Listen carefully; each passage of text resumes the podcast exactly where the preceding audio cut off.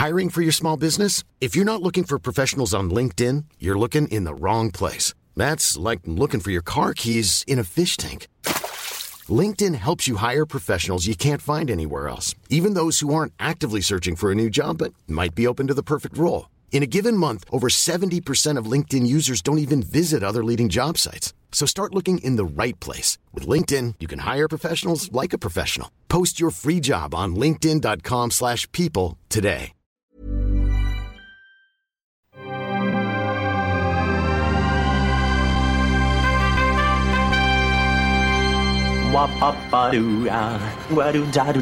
Steven, arrête s'il te plaît, j'ai jamais pu encadrer Michel Legrand. Salut Ciné, votre rendez-vous avec le cinéma qui voit cette année sa claustrophobie naturelle décidément mise à mal, tant il est vrai qu'on fait face à un assaut de films de sous-marins, car après course, que voici que nous arrive le Chant du Loup, nouvelle plongée en eau trouble aux côtés cette fois-ci de la marine française. Oui monsieur, oui madame, une exploration tricolore dont on va causer avec un trio attaché aux valeurs et aux institutions de notre belle contrée. Julien Dupuis, salut Julien. Bonjour Thomas. Stéphane Moïsaki, salut Stéphane. Bonjour Thomas. Ils sont très très loin du micro. Perrine Kenson, salut Perrine. Salut Thomas. C'est nos ciné épisode 177 et c'est parti. Tu fais un amalgame entre la coquetterie et la classe. Tu es fou.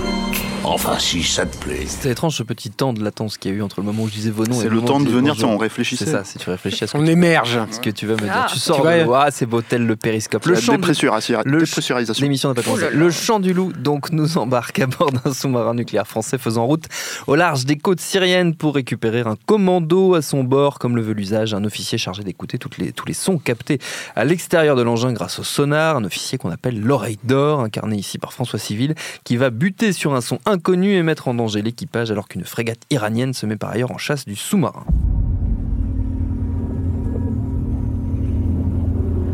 J'ai un rythme très lent. Du 4 temps. C'est forcément un sous-marin. Il n'y a pas de sous-marin à quatre pales. Je sais. Derrière la caméra, c'est Antonin Baudry, dont c'est la première réalisation. On le connaît mieux sous le nom d'Abel Lanzac, pseudonyme utilisé pour signer la BD Quai d'Orsay et le scénario de l'adaptation assez ratée qu'en avait fait Bertrand Tavernier. Au casting, outre François Civil, on trouve Mathieu Kassovitz, Omar Sy, Paul Abir ou encore Reda Kateb. Votre avis sur ce chant du loup, les amis? Julien Dupuis, Lamentable. c'est lamentable. Lamentable. Oh, Une nouvelle fois, Julien Dupuis prend la parole. Ouais. Premier. Euh, moi, que- j'avais trouvé que l'adaptation n'était pas si ratée que ça d'ailleurs. Je, tiens, je tiens à dire que c'était moi qui le dis. voilà, tu, tu assumes. J'assume totalement. Euh, écoute, euh, j'aimerais être clément avec le film parce que des films comme ça, on n'en voit pas beaucoup. Avec ce budget-là, on n'en voit pas beaucoup. Et, euh, ce qui est un, grand courage, en fait, je trouve, hein, de, production en France, euh, est aussi malheureusement doublé d'une certaine inconscience, voire d'un peu de bêtise. C'est-à-dire que pour moi, le, le- gros problème du Chant du Loup, c'est que je pense qu'il y a un sujet. Euh, je pense que surtout il y a une, une, une possibilité euh, de trouver dans le, le mode de fonctionnement français une brèche euh, par laquelle la fiction peut s'engouffrer et de façon, je trouve, hein, plutôt pertinente et intéressante. Mais le problème, c'est que tu donnes pas un film pareil à un cinéaste qui n'a rien fait avant. Ouais. Et ce, ce- qu'on pouvait redouter en fait euh, vis-à-vis de ça, bah, se confirme quand tu vois le film. C'est-à-dire que je trouve que c'est un film euh, qui n'a, euh, tu, tu sens qu'il n'est il, il est pas porté par une vision. C'est un film qui est euh, très étriqué, qui est euh, très curieux dans sa facture. C'est-à-dire que d'un côté, tu as des, des reconstitutions de décors. alors, il se trouve que j'ai fait une interview assez fouillée avec, avec Benoît Barou, qui est le chef décorateur du Ouais. film. Ils ont, ils ont abattu un travail de malade, les mecs. Euh, euh, avec un jusqu'au boutiste euh, étonnant, c'est-à-dire que par exemple tous les tous les affichages sont corrects tout le temps dans le film. C'était une, une exigence en fait du réalisateur. Donc tu as ça. Et à côté de ça, tu as un travail de Buff Compagnie sur les, les effets visuels. C'est important, les effets visuels sur un film comme ça, qui est euh, parfois hein, totalement indigent. Euh, et, et, euh, et- tout est tout est à l'avenant, c'est-à-dire que tu as, des choix de casting qui peuvent être relativement judicieux. Et tu as encore ce problème, moi je trouve que sur François Civil, c'est pareil. J'avais déjà un peu ce problème moi dans Burnout. Je, je trouve que c'est pas un gars qui, est, qui a l'étoffe en fait pour porter un film pareil. Et, euh, et, du coup, euh, j'ai un peu quand même l'impression d'être devant un accident industriel qui est, c'est un peu méchant de dire ça parce que je trouve que le film est pas non plus euh, honteux, hein, mais mais ça reste un tout petit film alors que ça aurait dû être un grand film ambitieux français, voilà. Donc euh, reste les intentions et reste cette, encore une fois cette faculté et j'insiste là-dessus parce que ça c'est quand même très rare de, réussir à créer euh, de la fiction euh, avec le contexte géopolitique où la France a, son, a sa place et où tu te dis ah ouais pourquoi pas? Ça, ça, ça pourrait fonctionner. Ça, c'est quand même très très rare en fait. Et surtout qu'en France, on n'est pas, on n'a pas l'habitude de réfléchir comme ça dans les, dans les œuvres de fiction, je trouve. hein. Mais peut-être que mes deux, deux collègues vont me faire mentir là-dessus, quoi. Mais c'est rare en fait d'avoir ce, ce type de point de vue et tout. Mais euh, le- à l'heure où on enregistre, le film n'est pas encore sorti. Euh, moi, je redoute énormément la réception publique. Oui. Euh, et c'est embêtant parce que parce que un, un échec comme le, le Chant du Loup, bah, ça fait pas avancer le, le schmilblick Oui, en fait. Ça peut doucher certains autres projets. Voilà, exactement. Quoi. Et, euh, et ça, ça, ça, ça fait, ça fait assez peur quoi, là-dessus. Mm. Stéphane. Bah, Ça, je sais pas si ça va être un vrai souci en fait, parce que je pense que le public français, euh, si tu lui ramènes euh, ce type de sujet avec un, un casting comme celui-là, ça peut fonctionner. Hein. J'ai- pas l'impression que ce soit ça le, le gros souci. Et puis en plus, j'ai l'impression que la façon dont c'est produit ce genre de truc, si on a un Omar Sy qui dit oui. Euh, quelque part il se fera en fait quel que soit enfin ce sera pas des budgets monstrueux ce sera pas des trucs comme ça mais ça se fera en fait donc euh, donc voilà le le, souci en fait il y a, y y a un vrai pour moi souci aussi de fabrication c'est-à-dire de, de, effectivement intégrer ce type de récit dans un contexte français, c'est plutôt, euh, c'est plutôt bien vu. Mais euh, écoute, moi j'avais déjà ce problème-là chez Tony Scott hein, euh, dans, dans Crimson Tide, tu vois, dans, dans USS Alabama. J'ai énormément de mal à croire à, à la menace nucléaire euh, aujourd'hui, en fait. Et comme c'est un truc qui te met en avant, euh, Ouais. et c'est quand même le- la, grosse partie du, de, de c'est, c'est toute la, la fin du Mais film. ça, et ça t'est quand même très personnel, Stéphane. c'est très personnel, mais en fait, j'ai- toujours trouvé que c'était un, un- un- un- un moteur en fait narratif euh, qui c'est simple en fait. Si on a si euh, si le film se termine sur cette menace là. tu sais que tu sais qu'il n'y a pas de happy end, il n'y a rien, tu peux pas faire. En fait, en gros, c'est ça passe ou ça casse. C'est soit ça explose, soit ça explose pas. Et le truc, c'est qu'en général, euh, euh, je comprends dire, pas ton, ta logique là. Bah, fait. la logique, Parce que dans, qu'en dans fait- une journée en enfer, enfin si ça explose à New York, ça va être Non, mais c'est une explosion, une explosion spécifique. Là, on parle d'une explosion nucléaire. Mm. Voilà, euh, c'est tout. C'est c'est juste qu'en fait, si on- s'il y a une explosion nucléaire à la fin, en gros, euh, Ah, voilà, c'est comme donc tu sais. de films catastrophes. Oui, mais Enfin, tu si sais ça très bien. pète, ça pète. Oui, mais enfin, tu vois bien où ça en arrive, les films catastrophes. Tu- Moi, j'achète plus jamais un Emmerich ou un truc comme ça. C'est, ça marche plus, en fait. T'as, t'as 3, 3 milliards de morts, tu les vois pas. Enfin, tu vois, c'est des trucs comme ça. Il y a un moment donné, il enfin, à un moment donné, c'est faut que ça soit incarné. Bon, ça, c'est, encore une fois, c'est peut-être personnel, je, le- je le concède. Euh, mais après, il y a des problématiques de fabrication. Autant, par exemple, euh, moi, je suis pas un grand fan de la mise en scène euh, du film. Je la trouve assez impersonnelle et tout. Euh, autant, par exemple, la première scène, la première scène peut fonctionner parce qu'il y a quelques moments de montage, en fait, un peu, un peu, un peu, qui arrivent à plus ou moins raconter le truc, quoi. Sauf qu'elle se termine sur une, une des pires, euh, un des pires CGI euh, de l'histoire du cinéma français de ces dernières années, quoi. Donc du coup, euh, l'ambition même du film, je trouve, elle, elle est ramoindrie. On se dit ah ouais tiens, en fait, on est en train de regarder un film français.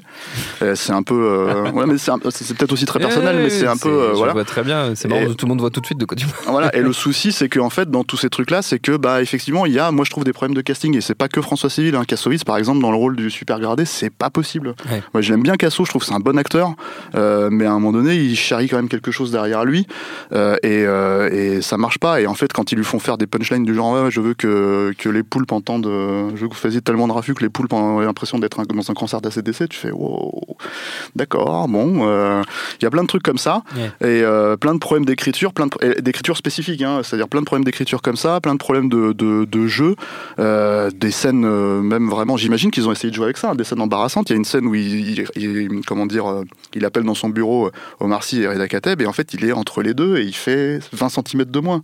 Et tu vois qu'ils sont super emmerdés pour cadrer quoi. Et le truc c'est que j'imagine qu'ils jouent avec cette logique-là pour le rendre intimidant, mais ça marche pas du tout. C'est exactement l'inverse quoi. C'est pas Joe Pesci quoi. Donc, euh, donc euh, le truc, c'est que, hum, enfin, je dis Joe Pesci, mais c'est pas le petit gars, tu vois, qui, qui en impose, quoi. Et Casso, enfin voilà, je trouve qu'il y a, c'est un vrai problème dans le film, ce, ce genre de truc.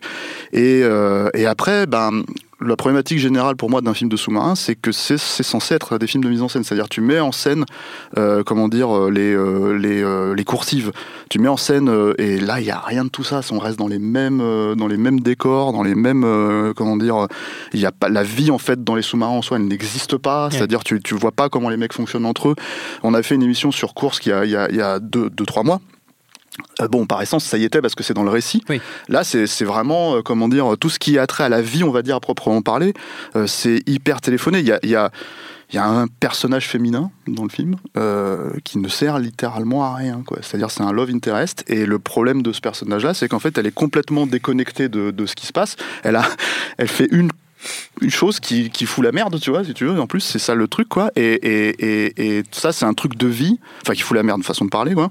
Euh, c'est un tout petit truc de vie pour essayer de faire exister les personnages euh, en dehors de, de, de, de leur vie euh, de tous les jours.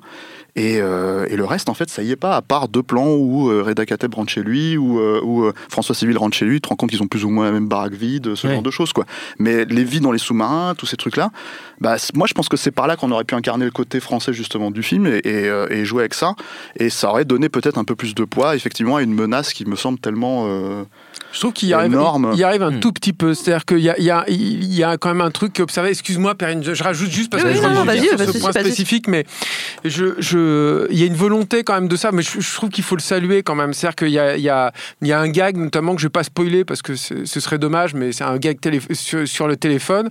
Euh, et euh, il y a, un- il y a d'autres euh, petites références en fait sur les équipements des sous-marins qui reflètent une réalité. C'est-à-dire que les sous-marins, c'est en général les sous-marins français dans la flotte française, c'est c'est des vieux, des vieilles machines qui ont été un peu rénovées, restaurées euh, Ouais. à la va comme je te pousse, pas très très bien. Et puis euh, euh, disons que dans l'imaginaire euh, euh, populaire, je pense que l'administration française, l'armée en fait quand même partie, quoi, hein, finalement, même si c'est un pan très particulier, a certains écueils sur lesquels le film joue de façon très sporadique, mais il joue là-dessus. Et, euh, et ça, ça fait partie pour moi des bons points du film. C'est-à-dire que je trouve que ça fait partie des, des- des petites touches où, où tu te dis, bon, bah, c'est- un des avantages aussi du film, hein, c'est qu'il essaye pas de singer les Américains là-dessus. Oui. Excuse-moi, Perrine. Non, non. Oh, oh.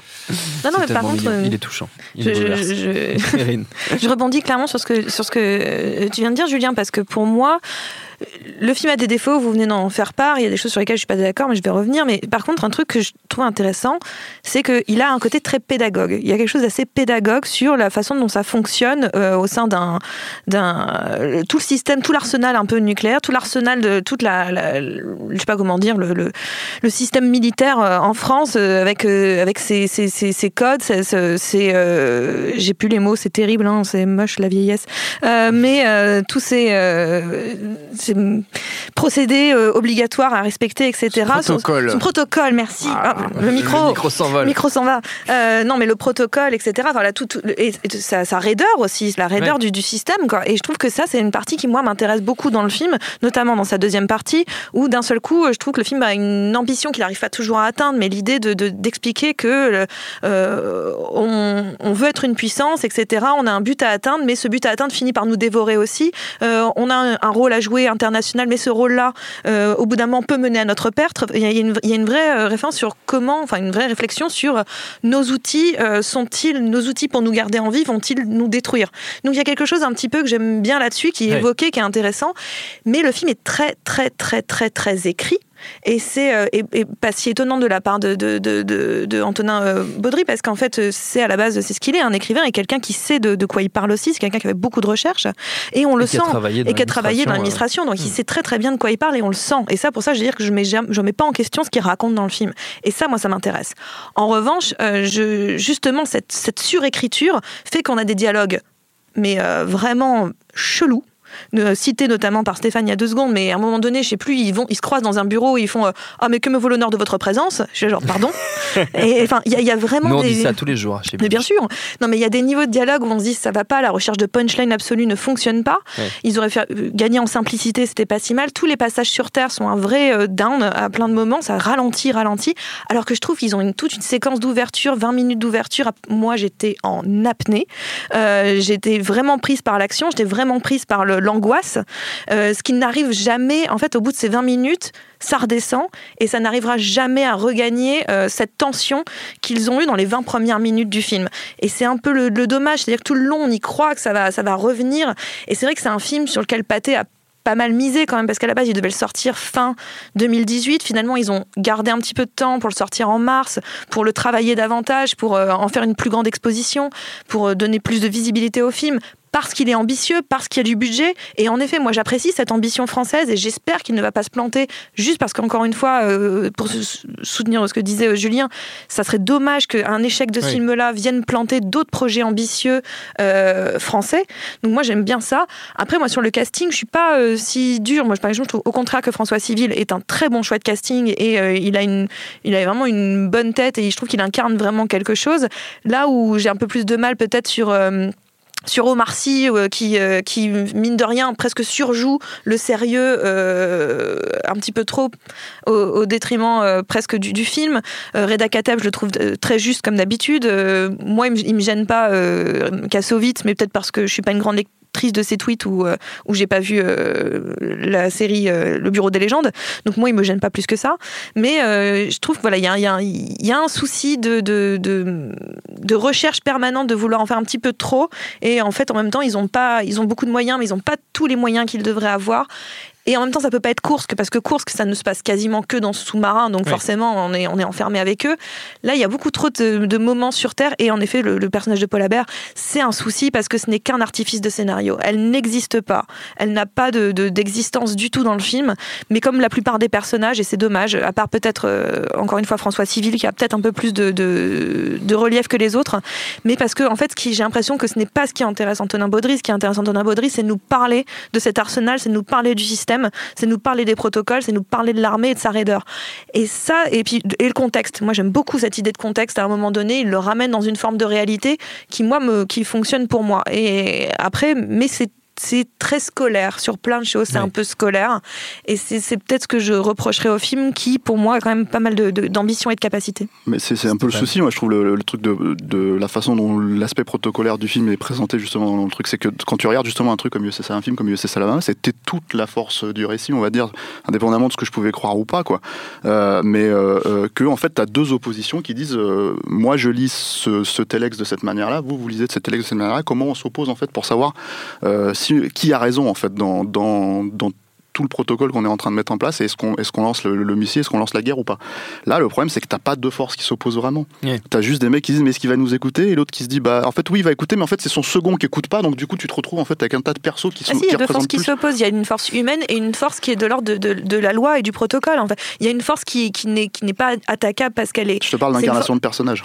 Oui, mais je suis d'accord, mais en fait, dans l'idée, là, c'est même pas. Là, il y a quand même deux forces qui s'opposent. C'est la, force euh, du, du, papier, la force de l'administratif et la force de l'humain. C'est ces deux forces-là qui s'opposent dans le Sauf qu'au bout d'un moment, en fait, si tu veux, les mecs décident de partir et d'aller euh, d'aller rejoindre euh, les, bateaux en question. Et du coup, en fait, tu te rends compte que c'est même pas Reda Kateb qui va pas écouter finalement puisqu'en fait ils se connaissent bien et voilà et c'est son second qui fout la merde et, pas il peut pas écouter non, mais euh, enfin Et le truc, c'est que voilà, et tu te retrouves dans cette espèce de, de cette espèce de logique-là. Après, le dernier truc que moi je dirais euh, par rapport à ça, c'est que il y a un personnage principal en fait qui, qui aurait, été, aurait, pu être un beau personnage de cinéma. C'est-à-dire parce que le son ça fait partie du cinéma c'est pas que visuel quoi. Et en fait il y a jamais en fait de, mise en scène vraiment autour de ça non hmm. plus quoi. Je je enfin c'est des gros plans sur le personnage qui regarde un sonar et qui, qui, a, des, qui a un casque sur son oreille et voilà ça s'arrête là. Il y a jamais un truc où tu, tu, tu, vas jouer avec ce que le type entend et ce que les autres n'ont pas entendu. Ah, et, et, ce qu'il ressent en termes de mise en scène, non, je trouve pas. En fait, je trouve que c'est sur le papier peut-être, mais il y a plein de moments où on a juste, on entend juste ce que lui il entend et on, bon, on peut pas interpréter parce que personnellement je connais pas les bruits de l'eau, mais euh, mais il y a quand même pas mal de moments où on est juste dans sa tête sans musique à écouter. Euh, euh, le, chant de la mer, quoi. Enfin, ouais, avec un, gros plan et un truc de sonar. Donc le truc, c'est qu'à un moment donné, je pense que si tu regardes un McTiernan, si tu regardes un truc comme ça, pour, pour hein, évidemment, je ne vais pas dire que le mec il est à ce niveau-là, quoi, mais il aurait pu au moins s'en inspirer un peu. Euh, bah, en fait, voilà, juste jouer un peu avec cette logique-là. Mais c'est effectivement quelqu'un qui vient du papier, donc Enfin, voilà. Mais c'est dommage, enfin, juste pour rajouter un tout petit truc là sur ce, truc de son, là, pour le coup, je suis assez d'accord avec Stéphane. C'est vrai, qu'il n'y a pas de relief, en fait, dans la mise en image du son. C'est très. Euh, il, a, il passe un test, par exemple, le personnage, à un moment, et finalement, la mise en scène de, ce test-là, bah, ça peu ou prou ce qu'on va, ce va retrouver euh, ultérieurement et ce qu'on a déjà retrouvé euh, avant, quoi. Mais ce qui, pour moi, encore une fois, euh, participe du côté un peu empoté en fait de, la, de, cette mise en scène. Alors, Perrine a peut-être raison. Hein. C'est vrai que c'est peut-être trop écrit, c'est peut-être trop, trop, trop coincé. Mais encore une fois, pour moi, il y a un problème d'ampleur en fait là-dedans. Mais je voulais juste dire que c'est d'autant plus dommage qu'il y, a un beau travail sur le son et que c'est là où je trouve que le mec, il a il a vraiment essayé de faire les choses bien. Quoi. Il allait chercher les gens de Skywalker Sound. Je veux dire, dans France, euh, un, un type qui se dit bon bah voilà, le son il est important. Je vais aller là-bas, euh, je vais aller en Ouais. Californie chercher les mecs et tout. Bon, il y en a, il y en a pas beaucoup.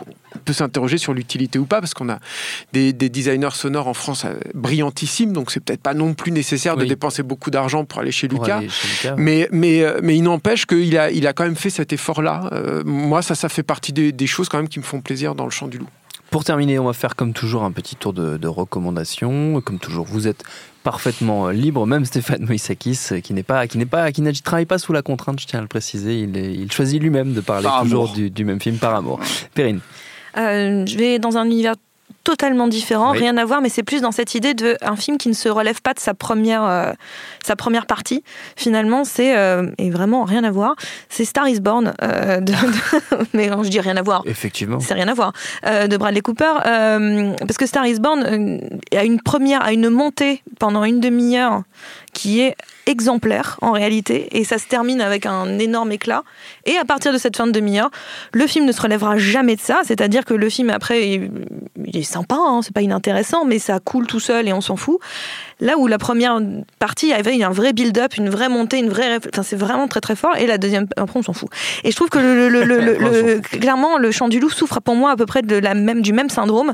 C'est on a 20 minutes avec un vrai build-up, une vraie montée, une vraie réflexion sur l'angoisse. Un build-up. Un build-up, ouais, ça, ça se construit, ça se construit, et, euh, et voilà, ça se construit. Et finalement, euh, pour un pour un, un éclat, bon, qui tombe un tout petit peu à l'eau, je suis d'accord pour le l'explosion qu'on a, qui est un petit peu dommage. Mais euh, voilà, il y a un, Un il y a- clash, tu veux dire. le- le- hein un petit, une- en tout cas, il y a une vraie construction. Et je trouve que cette tension qu'il instaure dans la première partie ne, ne- jamais ne reviendra dans le film. Et c'est un peu ce que je lui reproche, comme ce que je reprocherais à Star Is Born, qui encore une fois n'a rien à voir puisque Lady Oui. Gaga n'est pas dans un euh, sous-marin. C'est vrai. Alors que ça tout. pourrait être un crossover intéressant. Euh, Mais je veux bien voir ça. Plus de chansons dans Mm. les, dans les sous-marins. Julien.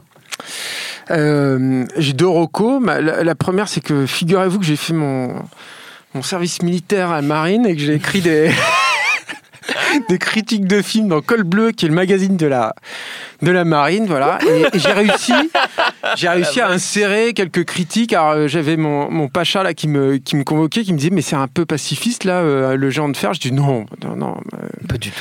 c'est pas du tout. Alors du coup, c'est passé, voilà. Donc, euh, et j'ai, j'ai- aussi chroniqué des, des albums d'Hulbert Félix Stephen, tout ça. Enfin, c'était rigolo. Non, non, bah, blague à part.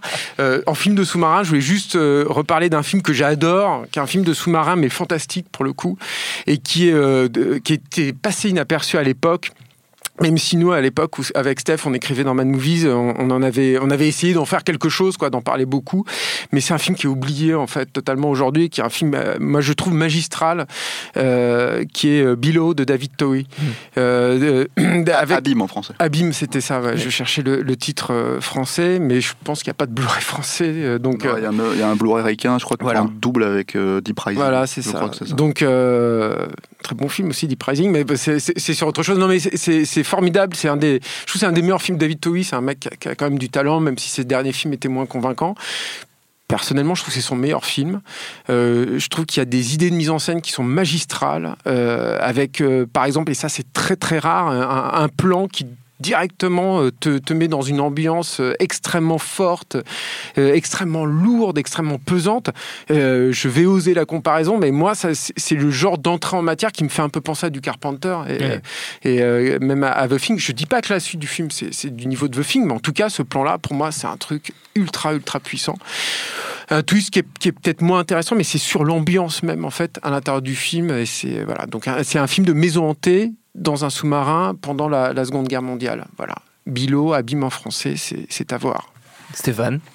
Alors, quand- on a fait l'émission sur Course, en fait, il y avait, il y avait, euh, on avait cité tout, à peu près tous les films de sous-marins, sauf un putain de film de sous-marin, et ce qui nous a fait remarquer dans les commentaires, en fait, euh, Das Boot de, de, de Wolfgang Petersen, quoi, le film qu'il a fait connaître, il a fait arriver à Hollywood, Ouais.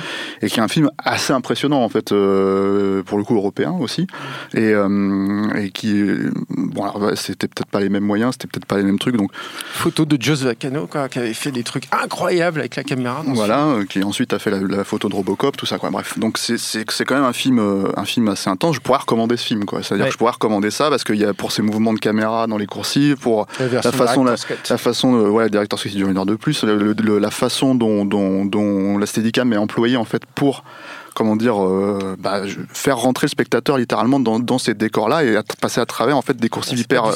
Enfin bon. Ah, c'est pas du stead, moi. C'est pas grave, mais. Non, non, excuse-moi. On fera une nous, émission. parlons tous sur le contrôle. C'est, ça le problème, c'est que j'aurais pu recommander ce film, mais en fait, je vais recommander Anaconda. Voilà. Ok. ah, je l'attendais. Et là, j'ai rien à rajouter. Ça aussi, c'était, ça c'était un build-up euh, signé Stéphane. C'était un build-up. Ça, c'était du Ça, build-up. c'est du build-up. Ça, on s'en remet pas, on s'en remettra jamais de ce truc. Notre temps est écoulé. Merci à tous les trois. Merci à Solène, à la technique, à Juliette pour la préparation. Binge.audio pour toutes les infos utiles. On vous dit à très vite. Je préfère partir plutôt que d'entendre ça, plutôt que d'être sourd. Binge.